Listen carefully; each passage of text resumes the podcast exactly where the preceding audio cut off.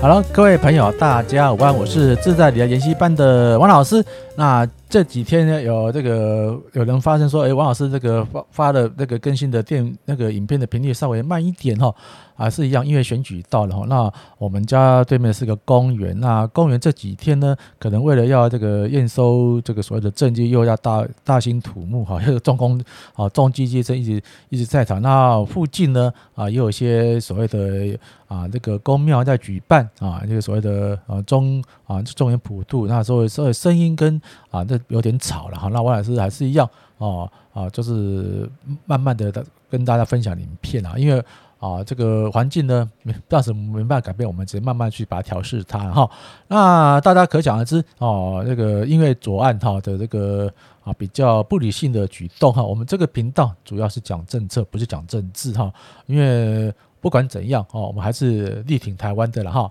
啊。当然，那左岸那些比较偏激一些的啊这个。这这个朋友们也不要太冲动哈，那台湾还是一样逆势的上上涨哦，那礼拜五都大涨了三百多点，那今天哦台股也在小小的波动哈啊，那呃有些有一个朋友来问我说，哎他很想存这个所谓的豫章金控哦，那啊问我的看法怎么样？王老师的王老师的看法一样啊，如果啊因为每个人的。操作哲学不一样，就像那个牛肉面一样，同样的红烧牛肉面，每个啊店家所推出牛肉面的口味会不太，有的是偏咸、偏辣、偏甜、微甜、偏麻辣都有可能哈啊，但是你只要找到你适合你的这个投资标的或者投资属性的这个方式，你就这样持续稳健的啊把它这个布局下去啊。那预算金控它是算是个比较绩优的一个中型金控啊，因为它本身不是什么一个大集团啊旗下的一个一个一个子公司或集团啊，那它本身是很纯粹是用金控为主，金融产业为主哈。那什么都做啊，什么都有，但是所以什么也不太强。哈，那比如它的主体哦，就是好像我记得它的主体是以偏向金融那个什么企业企业面为主啦，那就搭配一些啊小小的一些所谓的啊那个啊交心业务啦。那自从它开幕之后，没有发生重大的啊啊金融这个这个弊端了哈，因为所有的银行啊。我我不敢说百分之百，是所有银行几乎都曾经发生所谓的金融弊端哈啊，但是他因为他啊这个领导的阶层哈，这个就比较稳健保守，是比较专业化的经营，也也也没有后面的一些啊老板啊或是大老板或总监事那边一些黑手的插入了，所以啊原则上是可以比比较信赖的一个水准啊啊对，也是也都因为它是中型的金控公司哈，你有所以获利呢也没有很大的惊喜啊。那王老师查了是它平均的啊值率是大概四趴。多快到五趴了哈，而如果说以这个定期股来说，是可以长期的一个投资的配置啊。那当然啦啊，任何投资都是有风险存在的。那啊，如果啊，如果说你要赚它的一个利差的话哈啊，坦白说是有点不怎么啊，不怎么有肉了啊，赚个配息是很稳定的啊。但啊，然后如果说用这个方式来看呢，我我看了一个线图就很简单嘛啊，有两个方式。那同样的第一个方式就是说，哎，在底部。哦，来慢慢的买存股。那底部什么是底部呢？啊，王老师之后用这个什么周均线来看待它，它来看来看待。那现在是一个一个除息的缺口，或是一个短期的反弹的缺口的话，啊，当然这这下面呢就是一个比较一个空头的走势啊。那你要慢慢存是可以存的。那第一个方式呢，就是用定期定额的来存。啊，有这有有关于这个存零股的这个好朋友有最早碰到的问题，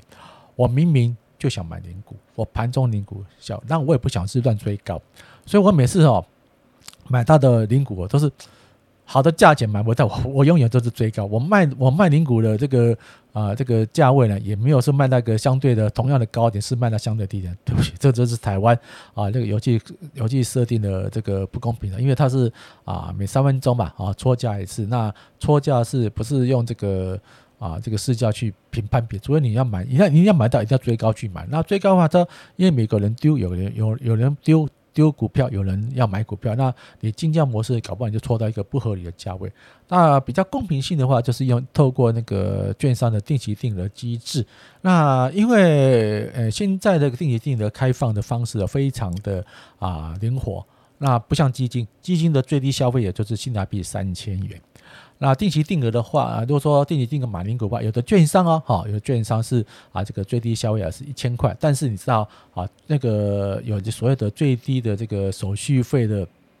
的限制啊，那有的限制说啊，只要买的话是低于进来一块钱就可以接受。但是之前的话，你买零股的话，你不管买多少股，那个啊成交手续费的新台币二十元。那现在法规有改了，但有些法规有改，有些券商是啊悄悄的没有改。他说你要购买这个说定期定额买零股一千块的话，哈啊就是要算算妥你这个啊这个所谓的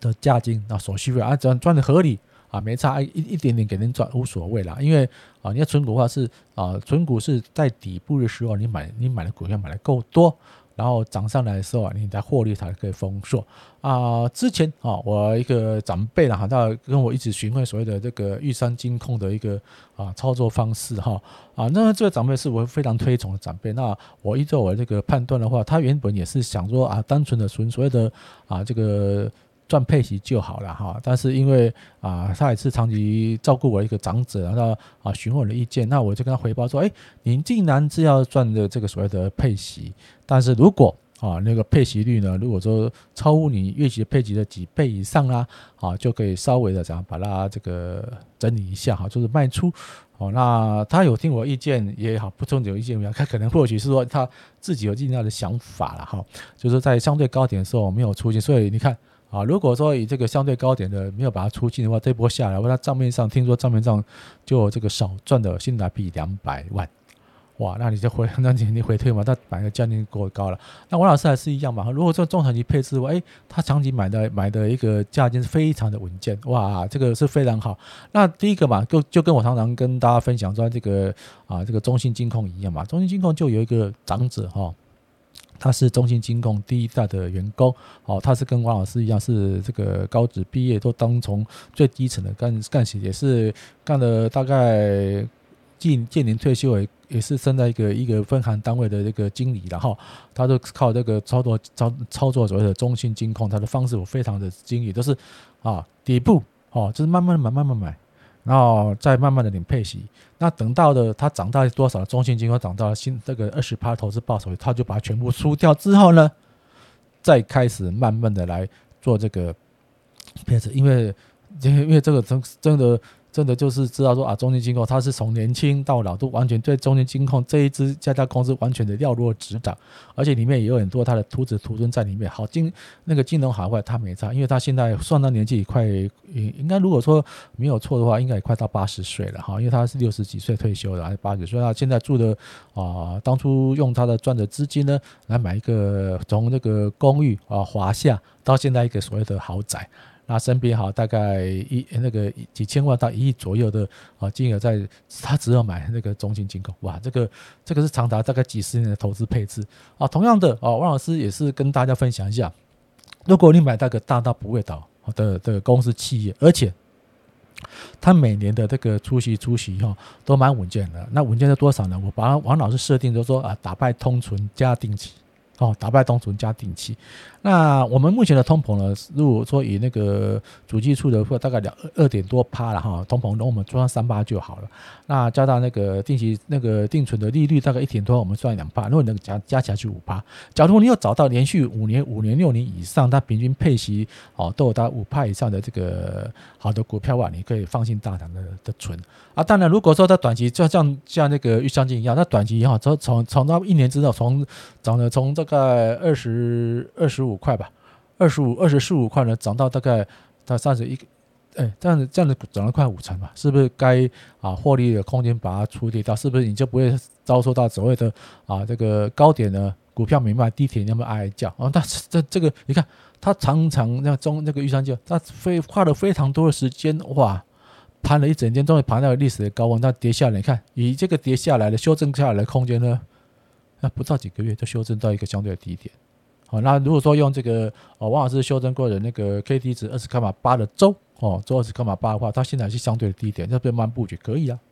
你看慢布局，这是一个原则哈啊，股票这么低，一定有它的这个还没有揭露的事实存在哈，当然啊，任何风险都一定要所谓的啊操作。那这个缺口呢，原则上也是一个所谓的出息缺口。但根据王老师过去以往的经验啊，一样嘛。啊那个玉山金控的话，它没有发生大的纰漏，它的它的那个啊填息的缺口哈，填息填息那个除息的缺口是大于百分之一百分之九成多了。你看你把它还原的话，这它是不是就已经填息了啊？它因为除息不多，就这个一个缺口是不是填息？看，啊啊，所以说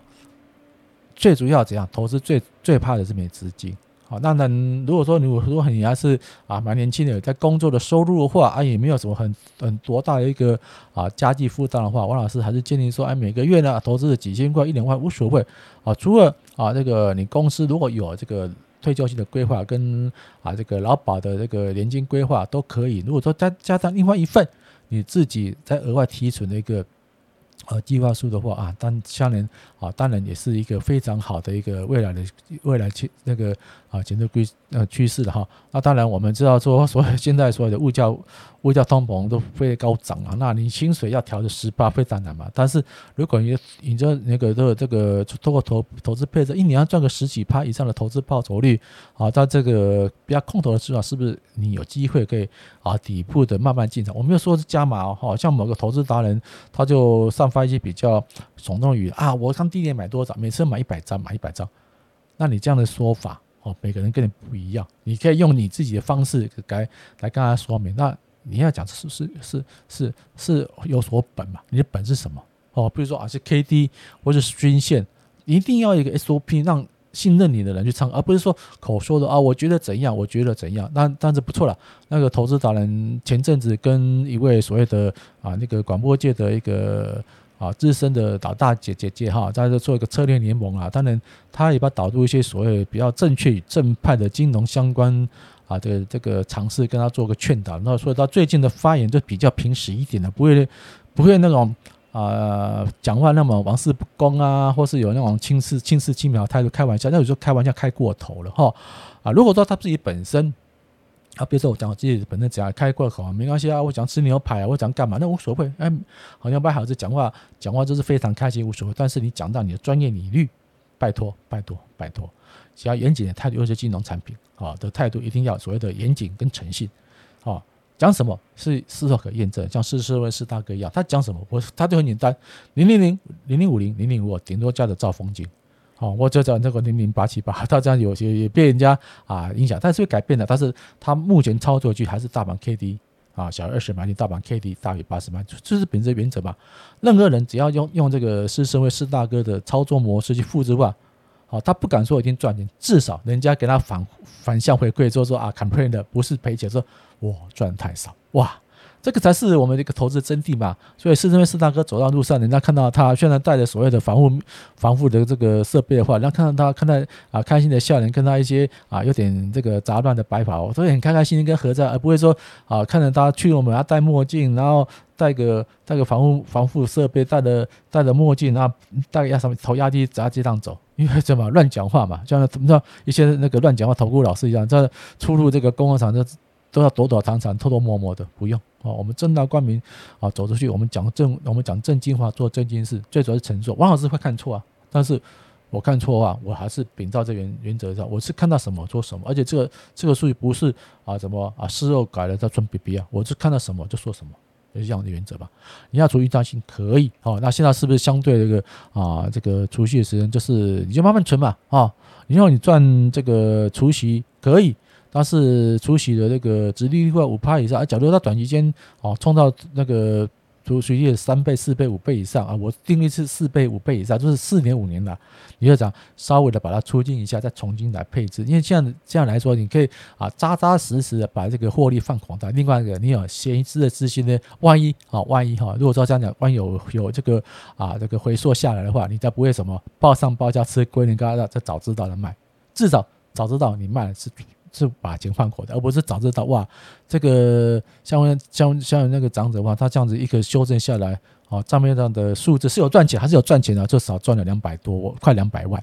那对一个这个长辈来说是